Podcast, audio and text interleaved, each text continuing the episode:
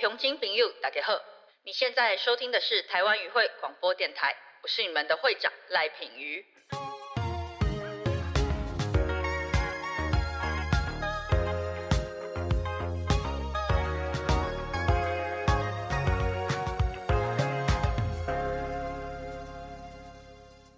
Hello，大家好，欢迎大家回到台湾语会广播电台，我是会长赖品瑜。今天非常的高兴，请到两位特别来宾。那第一位就是，我觉得这个粉砖应该还蛮多人看过的，就是单亲妈妈和她的小孩的粉砖经营者周雅纯。哎，平瑜好，大家好。那另外一位呢，其实也是非常的有名，而且如果是女生的话，一定都会知道，因为每个月呢，我们生理期来的时候，都会需要去买生理用品。那在街上就会看到，就是生理用品凯纳品牌创办人凡妮莎。嗨，大家好，品云好，凡妮莎好，也是我们这个外界声称月经一姐。那其实呢，他们两个这个身份非常的知名。不过他们后来呢，两个人有一起合作，发起了一个不会教小孩行动联盟。那什么是不会教小孩行动联盟呢？我想这个因为。可能对我们的听众朋友来说，相对的比较陌生，因为这个是一个新的计划和新的联盟。那是不是就请两位诶介绍一下什么是不会教小孩行动联盟，跟为什么会想要发起这个联盟？那我们是不是先请雅纯来介绍一下？是好，平云好，大家好。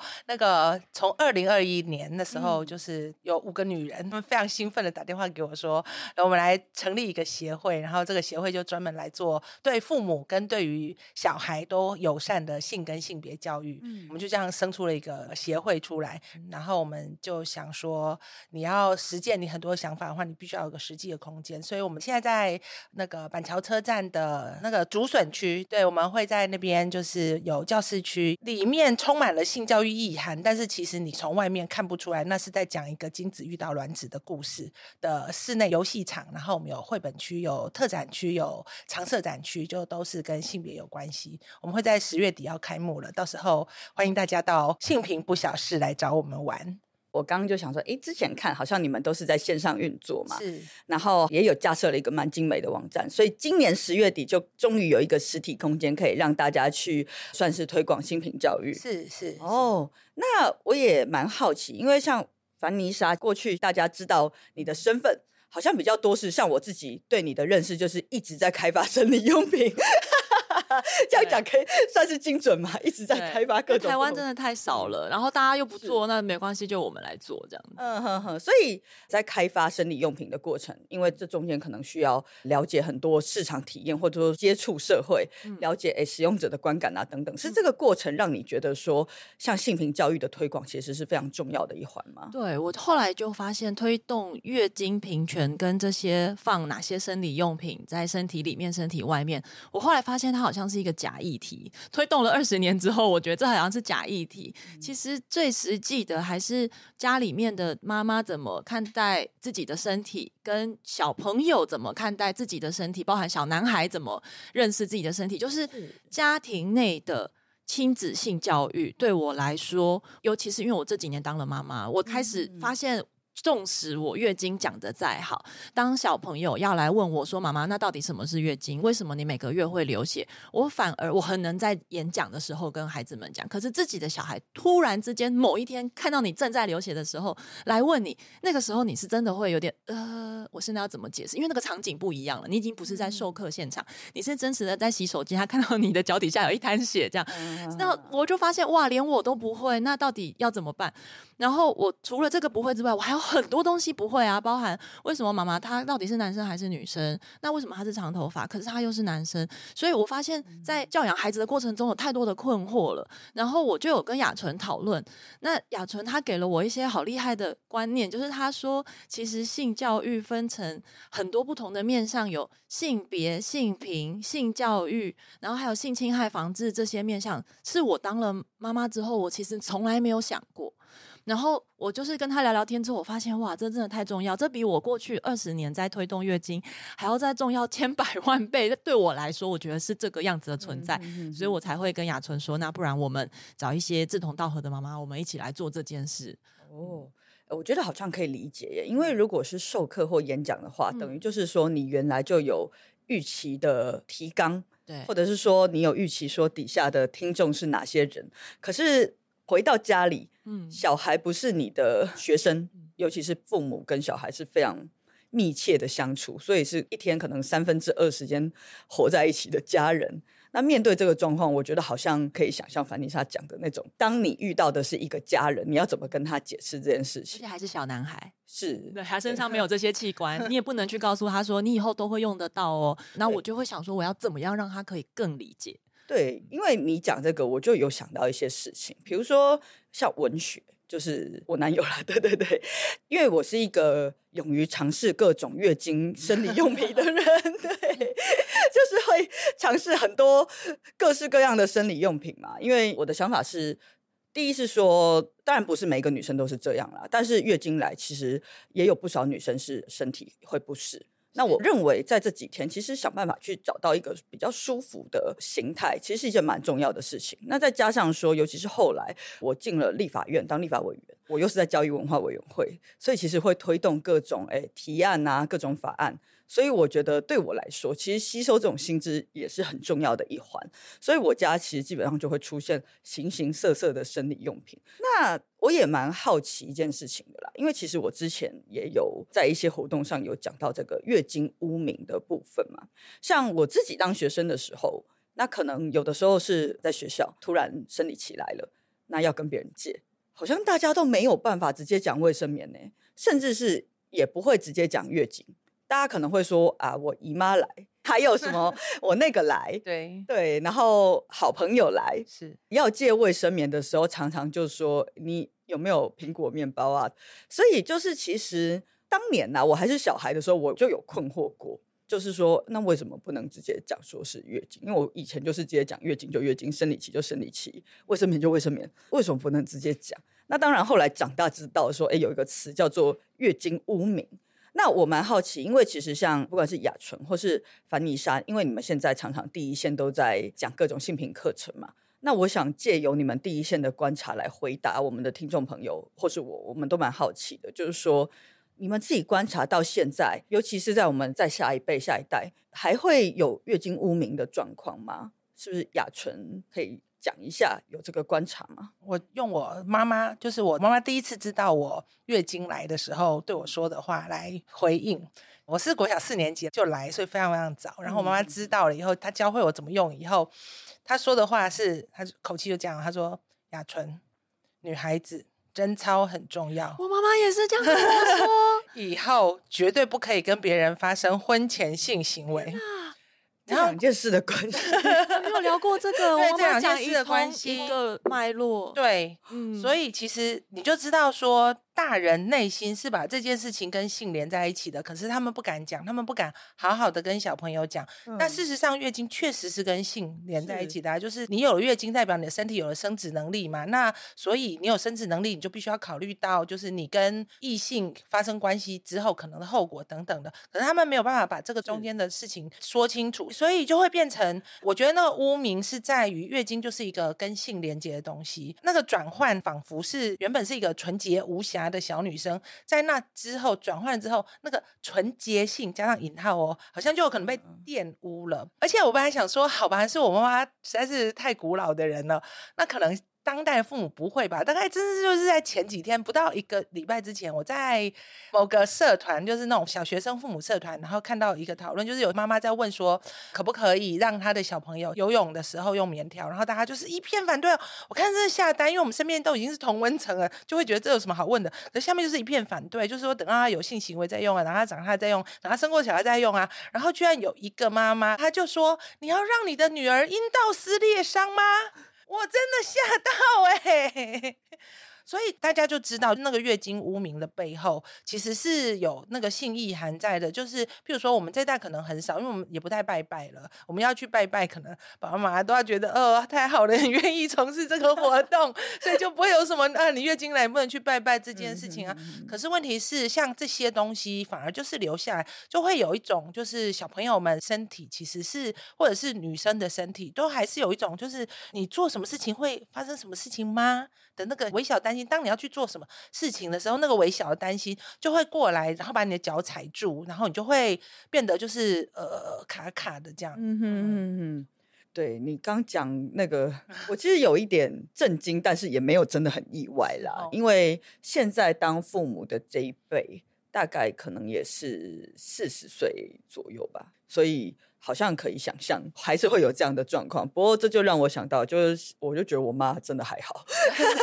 真的，因为我记得我最早月经来应该是五年级或六年级，我真的有点忘了。但是是突然在学校，但我觉得到我们那个时候，当然我们的性平教育还有很多未尽之业啦。但是至少在我那个时候已经有性平法，是然后就有相关的规范，所以还是要上课。那当然，那个课程的水准不一或是什么都是后话。不过当时至少知道什么是月经，我就去保健室，然后跟那个校医打了卫生棉，然后他就联络家长，这还好啦，我是觉得也算贴心，反正就是讲一下这个状况。后来我就记得我回去，我妈只说你要用长的还是短的卫生棉，对。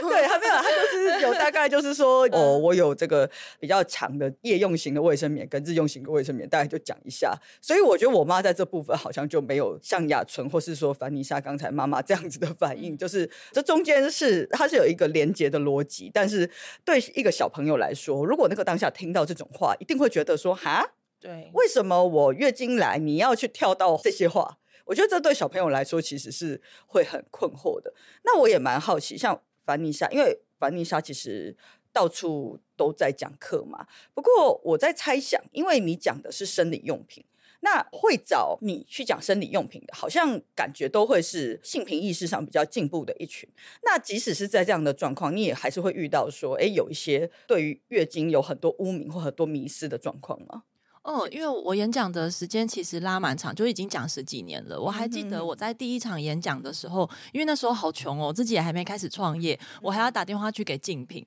然后跟他们的公关室说，可不可以给我一些商品，我还要去演讲会帮你们发这样子。那那个时候他们公关就提醒我说，你要去学校讲这个，那你要很小心，因为我们也有去讲过棉条，然后讲完的隔天，家长就打电话到学校去抗议。所以他跟我说叫我小心我的用词，那我当然是没有在管，因为我们在推动这种社会倡议的部分，一定要就是想什么就讲什么。然后，可是我必须要说，我过去这十几年来，我从来没有听过任何家长来抗议耶这件事情，我还蛮讶异的。我后来得到了一个结论，我觉得是你在那个演讲的现场，你是怎么传达你的知识去给孩子。我甚至会鼓励孩子把教材带回家跟家长讨论。你要告诉家里说，其实现在还有一些新的东西，也许你们不知道，那我们是不是可以一起知知道，然后尝试看看买买看？我觉得那个是观点，我觉得我的切点是比较让家长可以接受的。不过我有遇过一些校方，他会主动的问我，到这几年都还有，他会问我男生需不需要带开。我去看看阅历，想说现在是二零二三年了，对他们还是会问我，尤其是越国小的老师越会问我这个问题，我都会说不行，男生全部关起来，门锁起来，一个都不准跑，千万不能跑。千万不能跑。对，那我也有去过，都是这一两年的事。我去过一个女校，然后那个女校的校长在送我去礼堂的路上，他跟我说：“老师，你这个话题啊，我觉得比较劲爆一点啊，可能我们家的小朋友会比较害羞，如果他们待会没有什么反应的话，希望老师你见谅。然后我们内心马上就有很多的跑马灯出现，想说：不是校长，这是你一个人的想法，只有你觉得这个很害羞，需要很隐晦，他们会很不好意思。就我的经验，他们都开心的要死，然后都会一直笑，这是不一样的。但我到现在都还是非常感谢这些会愿意约我们去学校入校去做教育的这些老师，因为我觉得他们都是勇者，他们其实是非常会容易被家长会打电话来说，为什么叫我女儿用棉条？为什么让我女儿碰了什么是碟片？为什么让我儿子碰卫生棉？我觉得这都是很有可能的。但是我觉得现在的学校可能是性平法也落实了，然后智能教育也起来了，老师会知道说，嗯，这不是讲师的问题，这个是我们需要再跟家长沟通的。我觉得整个大环境来说，其实是真的蛮有改善的。是我常常在讲一件事情，性平教育法实到现在其实也才二十年，嗯所以等于说在这个二十年之前的这些人，其实他在学习的过程中是没有受过性平教育的，所以我觉得台湾在这中间本来就知识或认知上有一个代间的断层，其实是一个蛮合理可以想象的状况嘛。像刚才雅纯讲到，我就觉得蛮有趣的，因为我自己是民意代表嘛，是那民意代表有非常多的任务，那其中很常做的一件事情就是拜拜。就是拜庙。对，所以我完全同意你的观察，就是说，其实我观察到现在，呃，真的长辈对于年轻一辈都觉得哦，有拜就觉得不错了啦。对，但是其实呢，那是因为迫于现实，所以这样子看啦。但是我觉得这种宗教仪式里面的月经污名，我自己觉得还是有啦。只是说，因为比起来，他们可能觉得有人来更好，对，就是有人来更重要，所以不太会特别在谈这件事情。但是，像其实有一些公庙也有在处理这件事情，像台北的那个霞海城隍庙嘛，他之前就有在国际月经日五月二十八号的时候，找了一些明代啊、艺人啊等等的一起来做一些宣导，就是说月经来也可以拜庙，所以其实还是一直有人在努力这些事情。那回过头来，就是因为你们一直都在第一线，那。像现在的台湾，你们的观察，台湾对于月经的健康教育还有什么不足的地方吗？那这个健康教育课之后，我们的小孩真的有懂这件事吗？就像樊丽莎刚刚就会提到说，哎，还是有人会问说，要不要男女分流？我自己在学生的时候，因为我当学生的时候，性平教育法已经存在，所以他就是强制，就是每个学期要授课一定的时数嘛。可是我有一个观察是教材，我们都知道嘛，但是第一线状况其实有的时候会因为老师之间差异蛮大的。但以我那时候来说，至少我的学校是有乖乖的去上性平教育的，因为我知道那个时候其实有些学校会把这个性平教育的时间挪作他用。但是呢，这个课程里面，我自己的感觉是，他们好像还是比较着重在性的部分，就是性教育，比如说使用保险套啊等等之类的。但是我觉得，好像对于月经啊、生理期。这种对于女性身体的变化，或者是说我们要怎么去处理这件事情，好像就没有那么多琢磨。那当然，我有回头去想，也有可能是因为那个年代生理用品不是那么的发达，因为大家还是以使用卫生棉为主嘛。那时候有棉条了，我印象中应该是有，但是它是一个刚问世。对台湾来说啦，国外可能已经领先十几二十年，所以这个部分好像是有点被忽略的。可是其实回过头来说，我觉得如果那个时候有更多的琢磨。包含说去跟男生解释说，哎，为什么会有月经？月经的状况是什么？或者说，当女性你在经期觉得不舒服的时候，到底可以怎么去缓和？或是我可以做些什么？我觉得这些事情都是蛮重要的。但那时候好像没有。凡妮莎先，因为你主要一直在推广各种不同的生理用品，你自己怎么去看现在的这种相关的教育？真的有落实吗？我们的小孩真的有懂吗？我曾经有跟老师们讨论过课纲这件事，嗯，因为我们其实一直在呼吁说，其实重点是老师。自己本身有没有把这个职能给培养起来？这些老师他们曾经有分析过课纲给我看，就是到国小的以课纲来说，其实就是只要学好包好卫生棉就可以了。如何正确有礼貌的把卫生棉包好？哎，你看这件事还是很多人不会啊，很多人没有好好包啊。国小六年级这件事情学好就好了，国中开始就已经是在讲更深入的。避孕了，然后在高中就是讲怀孕了、流产了这些。他说，所以你的多元生理用品这个脉络是切不进去课纲的，代表考试不会考，代表老师不用教。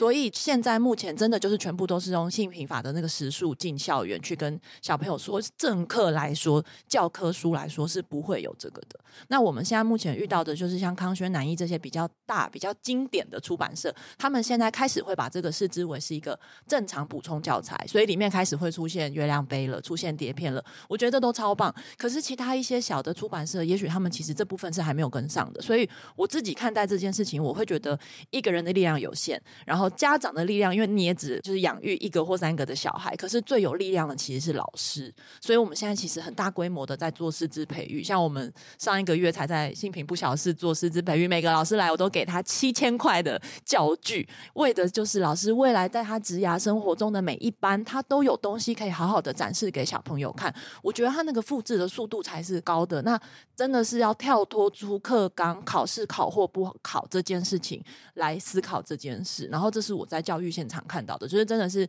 希望各位老师把月经跟平权教育当做是一个很重要的事，让男生女生都可以学得到。那我也蛮好奇的啦，因为我有看这个不小萌的官网，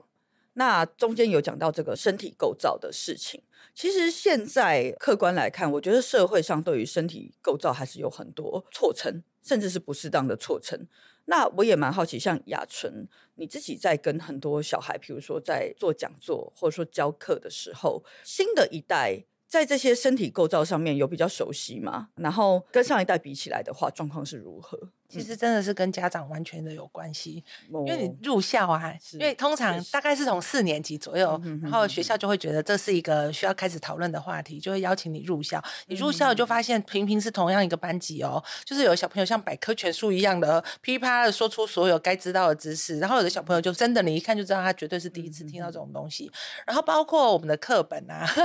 课本，因为我们有很多版本的健康课嘛，我第一次看到时候真的笑死，就是我们家的小孩在国小四年年级的时候，国小四年级是。第一次就是健康课开始讲青春期概念的时候，他就拿着他的课本回来，然后就非常欢乐的跟我说，就是他们那个讲青春期，就是女生胸部会变大，然后男生女生外阴部都会有变化嘛。嗯然后就那个附图啊，一个小男孩跟一个小女孩在洗澡，然后就烟雾把那个会变化的地方遮起来了。然后就他就说全班都笑疯，就整个都失控。然后小朋友就说：“你就算把它遮起来，我们也知道里面是什么。”但是后来我们去追这件事情，我们才发现说，哦，原来前一年被抗议了，说在国小课本里面出现性器官。哦，所以出版社就受到很大压力，所以就被他拿掉了。但是相对而言，就是另外一家出版社，对我们就不要 剧名哈，他们就是非常清楚的把这些器官的名称就是写的很详细，然后整个描述，然后它整个脉络是用一种很科学的方法在跟你讲生物的知识，你就会知道，就是使用不同的课本的孩子，其实他会建立的那个初步知识，其实就是非常的不一样了。这是一个，然后第二个是，我觉得平宇你真的很幸运呢，就是你遇到了性教育、性别教育居然是这样，而且好像是在性平法施行的比较早年，反而比较可以遇到现在这样子的课程。因为像到现在啊，因为有太多的家长团体在抗议，所以在学校其实要进行这些教育是非常困难的。像我自己本人曾经为了同志议题跟保险套议题，就是被投诉，然后甚至投诉的就要求要把我送性平会，就是是因为你跟孩子用一些平等的观念在沟通，他们就觉得不可以。所以现在其实整个学校的安全做法就是性侵害防治教育，就是教孩子你要怎么样保护自己，所以就完全挤压了这些，就是真的让小朋友可以去好好认识自己身体的。真的对他们的未来正面的身体形象，或者是自我价值，或者是身体自主权这些东西有好的正面的知识，他反而就会被排挤掉了。然后另外一个是，其实男孩就是我们在这边讲月经哦，其实是它背后隐含的意思是男孩的那个。性知识，因为男孩到青春期的发展是跟女孩完全不一样的，嗯，可是男孩就会被排挤掉，男孩没有办法上到这些课。那一个很重要的原因是我们前面讲的，就是这其实是跟性有关的，有月经或者是男生会射精。当他第一次发现自己梦遗的时候，就是你知道你的身体有了生殖的能力，可是我们其实没有好好的去跟小朋友说这个东西到底是怎么来的，所以其实小朋友会很紧张又很害怕，然后又很想要比较，然后到各处去找那种很奇妙。妙的知识这样子，我自己的经验就是谈月经一定就是从月经跟精子跟卵子就是为了生小孩这件事情开始，青春期就是你的身体长大了有了生小孩的能力开始，去跟他们说精子卵子是怎么样产生的，在你的身体这些变化的意义到底是什么？当精子跟卵子相遇的时候是会产生什么样子的变化？这个东西其实反而就是让小朋友通了，因为小朋友会不知道那个月经到底为什么要流血，然后。包括男生，就是你的精子到底是长什么样子啊？因为那是一个看不见的东西嘛，等等之类的，应该是一个，就是你要从他的生殖功能，从生物功能去出发。当他这个知识建立之后，再回到他有没有选择权，再回到他有没有可以好好的有人跟他正面的谈论身体的这些东西，那小孩的观念就会建立的非常正面了。我觉得男生在这个成长的过程也应该要去学习有关月经的知识啊，或者说男女的。生理构造真的是一件很重要的事情，因为我们其实这几年也还是一直都有类似的例子，就是以为说女性的月经其实是可以控制的这件事情。对，就是我发现哈，其实即使是在比较年轻一辈的男生，还是有些人真的是以为说月经是可以控制的。可以控制时间，可以控制流量之类的，但其实是没有办法嘛。那我也想要问一下凡妮莎，因为刚才其实我们也有大概谈到说，为什么男性也在教育的过程中应该要去了解这些生理构造或是月经的常识。像我看这个脸书粉砖的资讯，有看到凡妮莎今年八月初的时候来到新竹县的城镇中学去给很多的男学生上课。因为听众朋友可能不知道，我也解释一下，城镇中学其实是隶属于矫正署。那它是属于矫正学校。当时凡妮莎去的时候，其实原来有一个问题是矫正学校没有算在这个性别平等教育法里面，所以原来呢，矫正学校并不适用于每个学期要有四小时性平教育的这个规定啦。但是后来刚好我们临时会的时候，因为当时在修性平三法嘛，所以修法之后就把矫正学校。军校、警校全部都也有纳入这个性平教育的规范，我觉得这其实是蛮重要的一件事情啦。其实仔细想想很可怕哎，那等于就是说这个法规它已经实施了二十年了，但是过去的军校、警校、矫正学校这些人都没有去受到理论上国家应该要让我们学生受到的性平教育这样子的义务教育，那。我就看到说，你到城镇中学上一些基础的性平教育的课程，那也想要就是请你分享当天的感觉，因为城镇中学里面就是全部都是男性的学生啊，那这样子是一个什么样的经验呢？我其实一开始被他们邀约的时候，我真的有回信问老师说，你是不是约错人了？因为你怎么会约一个月经的讲师去男校里面为一群血气方刚，因为都是十五到十八岁左右，就真的是血气方刚的孩子们讲这个？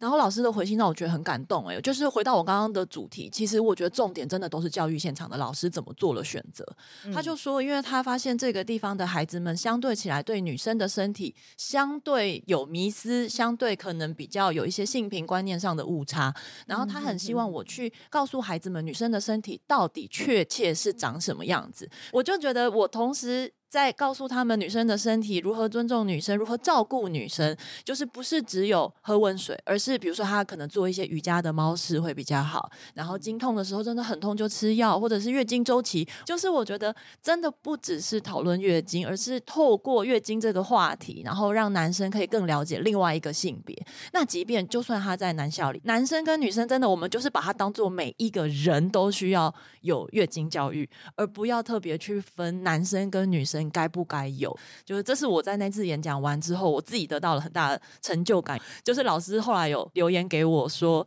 其实有些话他们在学校也都有讲，但是小朋友就是不会听。那换了另外一个老师来讲，小朋友感觉好像就听进去了，他就觉得这样子很好，就是有点像是我帮老师又重新重点提醒了孩子们一些很重要的跟性平相关的观念，这样子。所以听起来就是那次去城镇中学，其实分享的经验是蛮好的。哎，那我也蛮好奇，就是在这个之前，你有去过其他的男校做演讲？我只去过男生班，但是没有去过整校都是男生，而且他们是分早上场跟下午场，就是等于全校的人一分为二。那我现在的习惯，其实我并不会特别去调整课程内容，不管是国小到大学，其实我都是同一套。是因为我发现，反正大家都不知道，就是大家都没有先辈知识，所以大家都是同一套。因为等于就是说，你从国小到大学，大家好像真的都没有把这件事情学好。这月经教育真的是非常的重要啦，而且月经教育不是只有。局限于女生要学啦，因为事实上女生就是占了一半的性别嘛。那男生虽然自己不是女生，但是你也是有妈妈，未来可能会有伴侣啊，或是说有姐姐妹妹等等的。所以这知识确实理论上对每一个人来说就是非常的重要。那我想等一下是不是回来之后，我们也来谈一下另一个问题，就是月经贫穷。你现在收听的是台湾语会广播电台。放轻松，按下最终，下半场就要登台喽。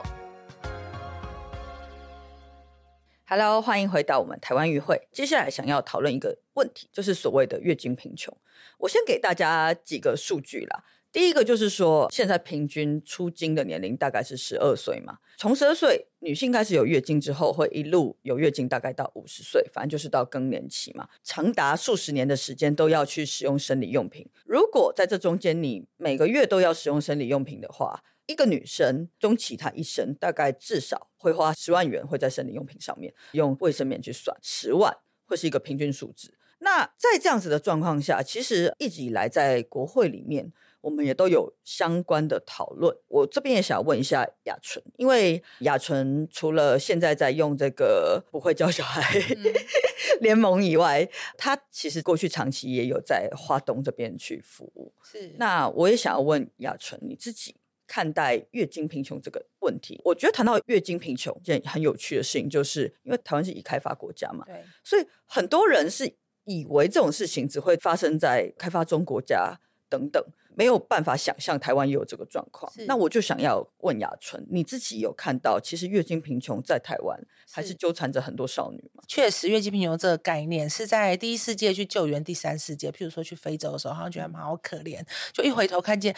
啊，原来我们这大概是两千年左右的事情，就是自己国家的小女孩，就是有可能会因为月经来的，然后她就因为没有恰当的生理用品，就没有办法去上学。其实最早发现这件事情的国家是苏格兰，所以苏格兰就是非常积极的推动，就是他们那个是一个循序渐进的步骤，就是开始推动，就是那怎么样子让这样子的。状况消失在他们的国内，所以他们一刚开始的时候是减消费税，但是大家不要觉得减税是万用单，是因为他们的消费税是十七点五趴，跟我们的五趴其实是有很大的差别，所以他们就算是只把这个消费税减掉，对于必须使用生理用品的小女生们来说，就是那个压力就减轻了不少，你就少了五分之一的价格，就是先减税，然后到最后就变成特定年龄，然后就是免费发放，然后一直到前年他们就法案通过，就是全国就是一律免费发放，就是所有任何人都可以免费取得生理用品。那台湾其实，在苏格兰这个法案通过以后，就是立法院也通过，就是学生可以免费发放。然后那时候通过的是就是多元用品，但是我们现在观察到，就是大部分的学校他们发的还是卫生棉啦。嗯，因为这其实我们是可以理解，因为还是一样回到凡妮莎原先说的，就是老师们其实对于多元生理用品其实也是不够了解的。如果你要符合常态，不要去就是啰嗦那么多，就是用就对了。那你就是卫生棉啦、因为你如果需要告诉孩子说，哦，你还有很多其他选择哦，你势必要有一笔教育的经费，是可以让。第一个是老师要先进修，然后他才可以有办法去教他的孩子。那老师进修钱没有，老师想要请外面的人来教他的孩子的钱也没有，那就是变成我们这个政策，它最后还是走到了一个就是啊，我发放物资给你，你物资拿回去就好了这样子。但是其实这样子对小朋友们有没有帮助呢？因为我先前在花莲的例行服务，那我们服务的就是大部分是以女性为主。我必须告诉大家，就是我们货架上从来都不缺卫生棉，因为大公司们其实真的就是非常好心，他们是定期定额的在捐。然后你如果去食物银行观察，食物银行不是只有食物，是有各种各样的物资，所以你就会知道说，就是真正非常贫穷到需要拿国家的救济的这一块社服需要去服务的人，他们其实是有来源跟管道去持续取得这些东西。但是我觉得那个问题会在哪里呢？是在我们的国家对于社服个案的结案速度是非常快的，就是你到达稳定很。短一段时间，你还没有一些累积的时候，你就会被结案了。比如说，你已经就业三个月，他就当你是稳定的，所以他就会把你结案。可是三个月不是啊，比如说你的小孩忽然生个病，然后你出了车或什么，你的人生又会立刻迅速垮掉。所以它不是让你有一个，就是譬如说你已经有一定的 saving 或者是一定有一定的存款之类的。所以其实会变成说，问题出在哪一端呢？你前面其他的就是不需要服务的人没有问题，自己负担得起；后端就是大家需要服务的，那其实那个物资供应是可以的，是在中间这一段，他其实没有那么穷了，但是又没有好到说他可以什么事情就是都不用烦恼太多。那如果你在这个时候就是把你给他的社服资源移开，如果回到生理用品这件事情来看的话，他就是没有办法，他就是只能继续把钱花在这件事情上面。就是如果说你是在服务期间，你让他了解，就是譬如说有一些就是可以重复使用型的，然后他可以接受，然后他可以使用，就是还是回到选择的问题，就是他是因为不知道有这些东西选择，所以他没有想象在他未来人生当中，他可以不要花那么多钱在这件事情上面。但是因为就是大家都不知道这些选择嘛，就是你真的要培力他，你要让这些东西陪他走的比较久、比较远，不是在你服务他的时候一直持续的提供他就好了，而是在这服务的过程当中，你先让他多元的知道他的选择是哪些。所以其实这就会连接到下一个贫穷，就是其实不只是经济的贫穷，经济的贫穷可能是在少部分的人身上会发生，但是。知识上的贫穷，或者是对于身体自主权的贫穷，你到底有没有权利选择？还是你只是在，比如说你只能选择不同品牌的抛弃式卫生棉，而不是不同种类的处理方式？这个就差异很大了。所以可能就是我们在台湾，你反而更要去看到的是，就是这种知识上的贫穷。我对于我身体的不了解，我对于生理用品到底有哪些选择不了解，我对于甚至精卵是如何相遇，到底为什么人要有月经这样子的生理现象也完全不了解，等等。就是在台湾，我觉得因为我们的性平教育的偏向的关系，反而这些部分是要比经济这件事情是来的更普遍跟更严重的。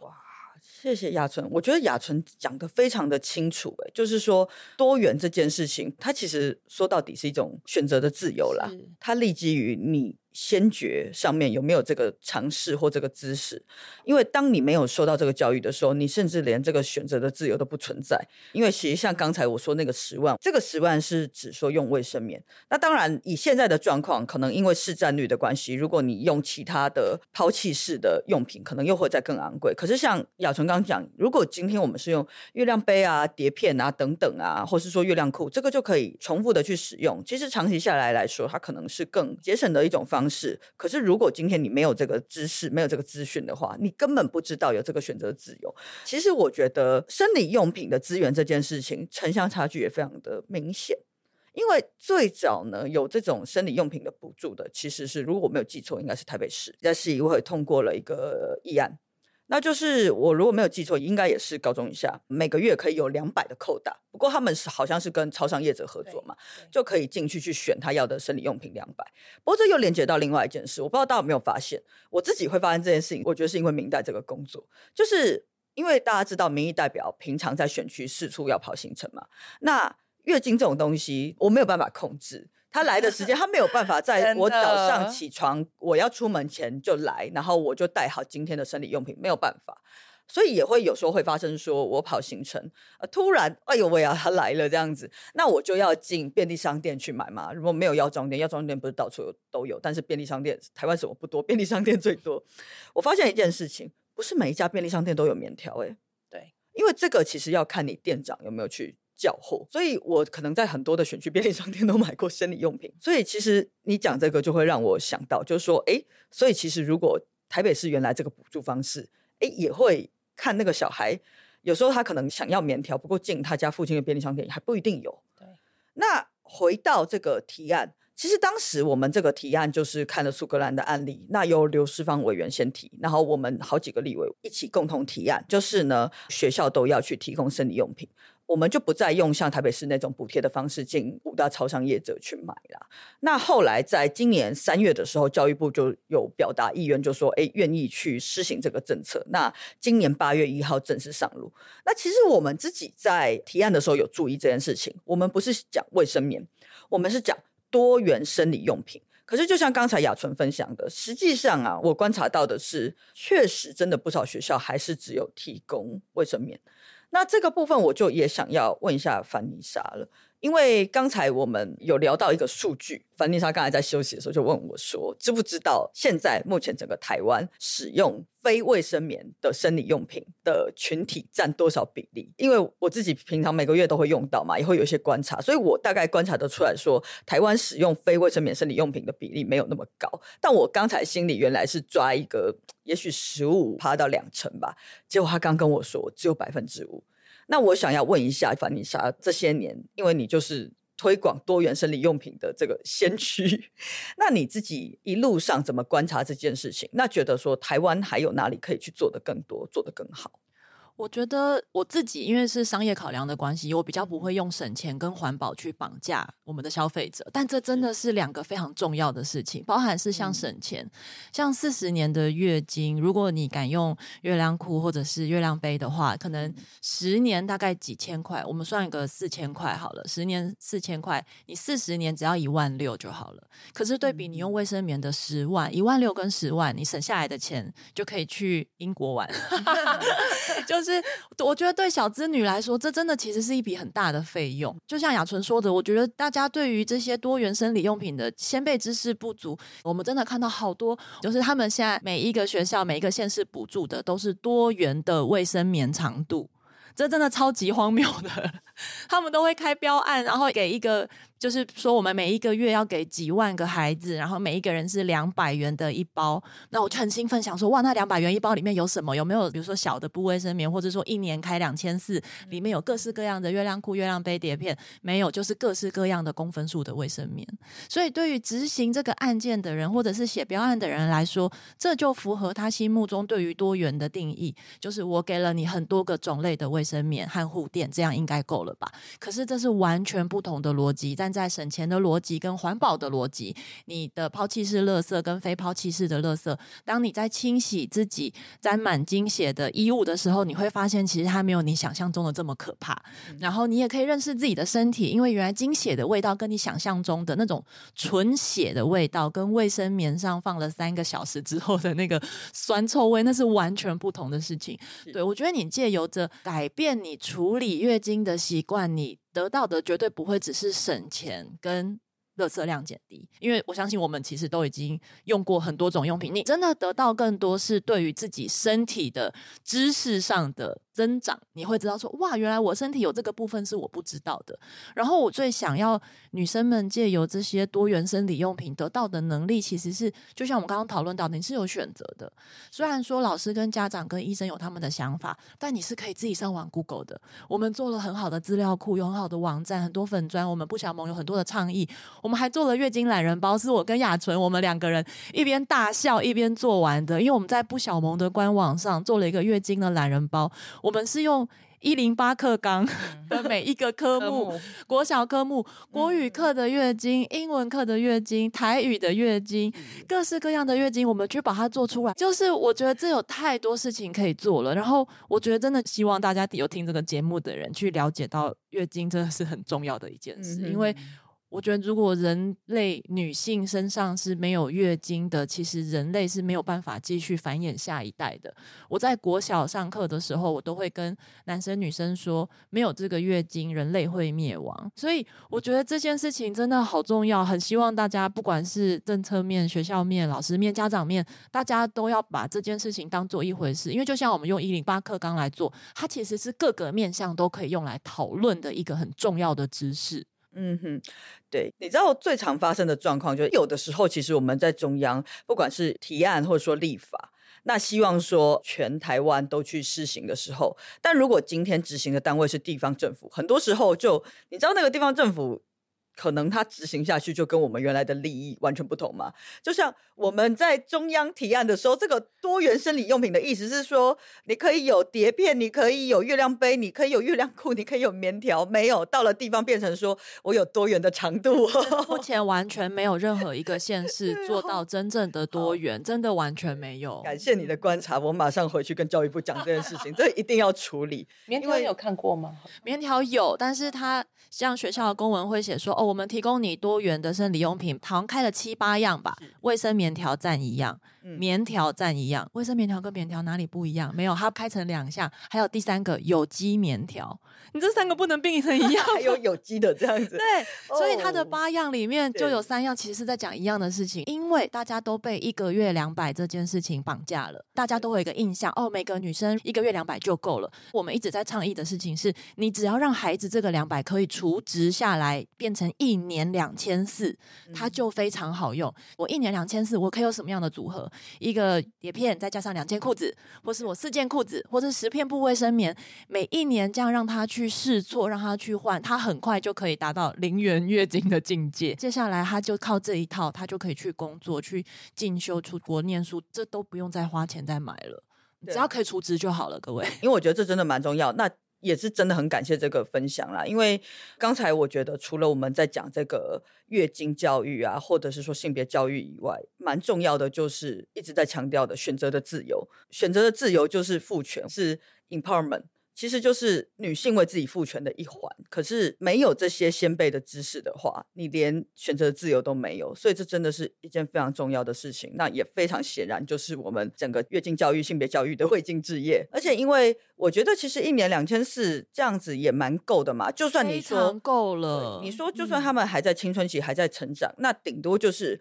S 号换成 M 号，或 M 号换成 L 号。对对，那再怎么样，反正他这个都可以留着，以后都还可以一直不断的使用。所以我觉得这真的是一个蛮重要的调整，这个我一定也会马上去建议。那我想今天也真的非常感谢，我们也聊了非常多，非常感谢我们雅纯跟凡妮莎来到了这个节目。那我有收到一个小任务，就是最后要来工商一下雅纯，她自己有在经营一个粉砖，叫做单亲妈妈跟她的小孩。但我猜想啦，其实我猜我的受众跟听众应该蛮多人也有看过你的粉砖，我猜是对。然后凡妮莎的就是凯纳小棉条儿俱乐部。那我觉得这两个粉砖，我其实长期都是追踪者。那我觉得分享的内容都非常的认真，所以也欢迎大家一起来追踪。那第二个最重要的，刚才两位一开始就开宗明义讲到，两位有一起组了一个不会教小孩行动联盟，并且十月底在板桥车站那边直接有一个教室。那希望大家可以一起来关心。一起来订阅这个联盟，那去从中间获取很多有关月经啊，或者是说性别教育的知识。我相信，其实要教育的不只是小孩啦，我觉得大人，尤其是我们这个性平教育也才上路二十年，其实大家我们整个社会在这个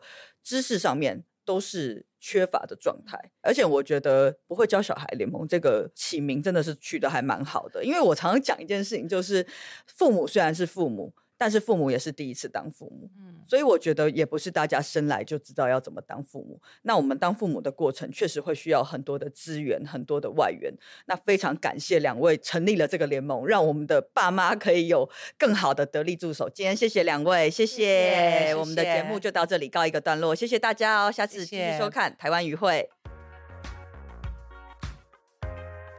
你拄着收听的是台湾语会广播电台，我是会长赖品瑜。喜欢我们渔会吗？欢迎推荐给你身边的亲友，一起来加入，按下订阅或追踪，下一次播出时才会收到渔会通知哦。听完节目有什么想法要跟我分享吗？欢迎追踪我的 IG、脸书，留言给我分享你的想法。那我们下次见，再会，拜拜。